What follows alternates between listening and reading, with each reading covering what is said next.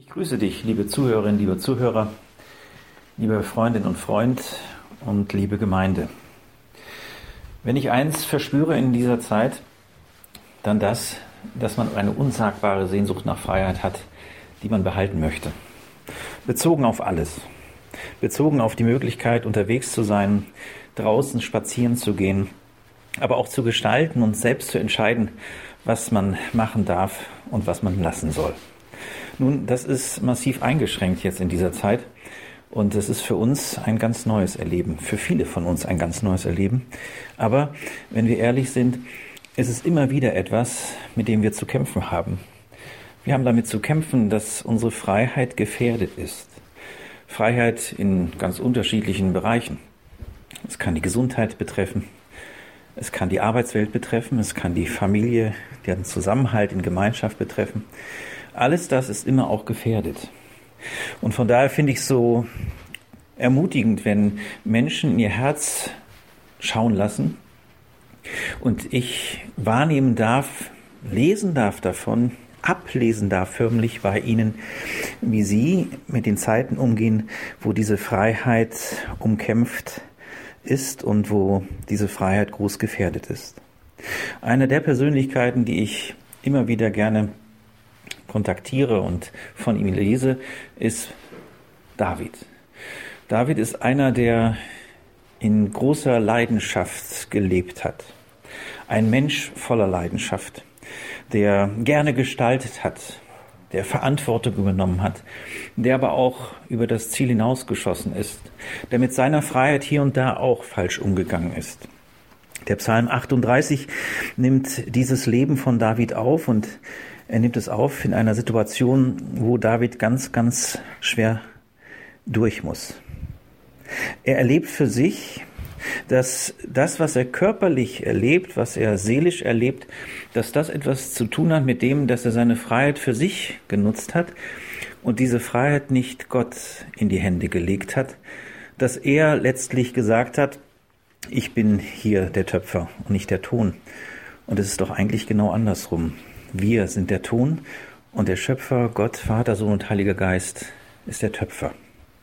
Und er kommt an eine Stelle, wo er in Psalm 38, den 19. Vers, folgendes ausruft. Doch ich bekenne meine Sünden und bereue, was ich getan habe. Das zeigt er auf.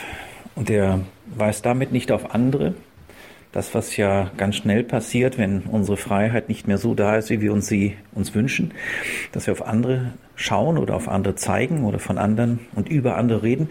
Nein, er spricht für sich selbst hier vor Gott. Er macht deutlich, das, was er bis ins Körperliche hinein an Krankheit erfährt, an Wunden erfährt. Er spricht auch von Wunden, die eitern und stinken.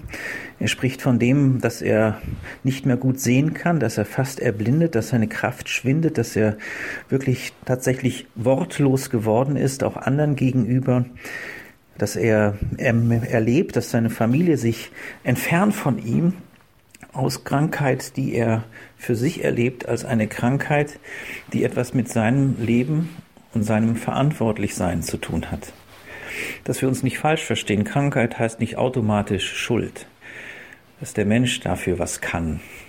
Aber hier hat David verstanden, doch, es gibt auch die Möglichkeit, dass man in Krankheit geführt wird, in Schwachheit geführt wird, in Schmerz geführt wird, in ein Sehen und ein Seufzen geführt wird, in eine Kraftlosigkeit geführt wird, mit dem einen Ziel, dass Gott uns neu an sein Herz ziehen will, und dass Gott auch ein Gott ist, der sich für seine Kinder leidenschaftlich einsetzt und der seinen Kindern auch einen Haltepunkt, ein, ein Halt an Anhalten eröffnet und manchmal auch verordnet.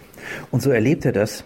Er spricht sogar davon, dass Gott Wut hat ihm gegenüber und dass die Pfeile, die ihn getroffen haben, dass sie schwer auf ihm liegen, aber dass er weiß, das hat was mit meinem Leben zu tun, mit meiner Haltung zu tun, mit dem, was ich in der Zwischenzeit getan habe. Und er kommt zu dem Schluss, ich habe umzukehren und Gott mein Leben ganz neu anzuvertrauen.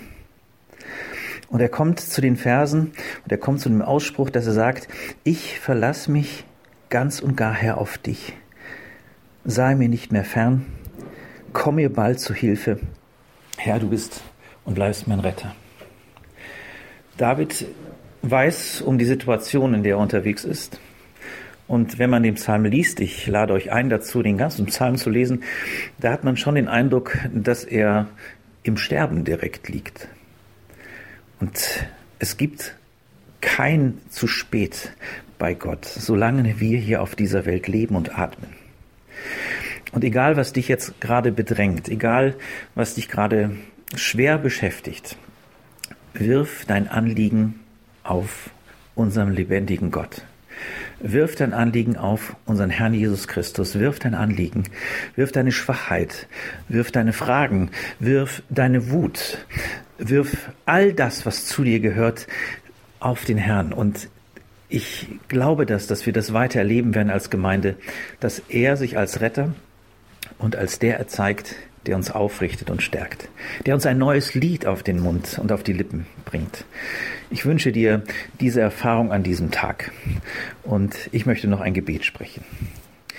Vater im Himmel, du siehst unsere Wunden und du bist es, der unser Herz wirklich heilen kann. Du bist es, der sich über unsere Not erbarmt und du bist es, der unsere Tränen auch abtrocknet. Wir sagen dir Dank dass wir in deinem Wort und aus deinem Wort immer wieder Kraft schöpfen können. Wir sagen dir Dank für solche Persönlichkeiten wie ein David, der bereit war, auch diese Schattenseiten seines Lebens und ja, aus die ganzen Resultate, die aus seinem Leben ähm, zutage kamen, dass er bereit war, es mit uns zu teilen und dass er bereit war, vor allen Dingen sein Leben so ganz in deine Hände zu legen. Das wünsche ich mir das wünsche ich uns, dass du, Herr Jesus Christus, du Heiliger Geist, das eröffnest und dass wir einen Tag erleben, wo wir spüren und merken, wie die Kraft ja von deiner Seite her neu uns zugesprochen wird, wie dein Friede uns zugesprochen wird und wie du uns hältst und trägst durch diesen ganzen Tag. Alle Ehre sei dir. Amen. Euch noch einen gesegneten Tag.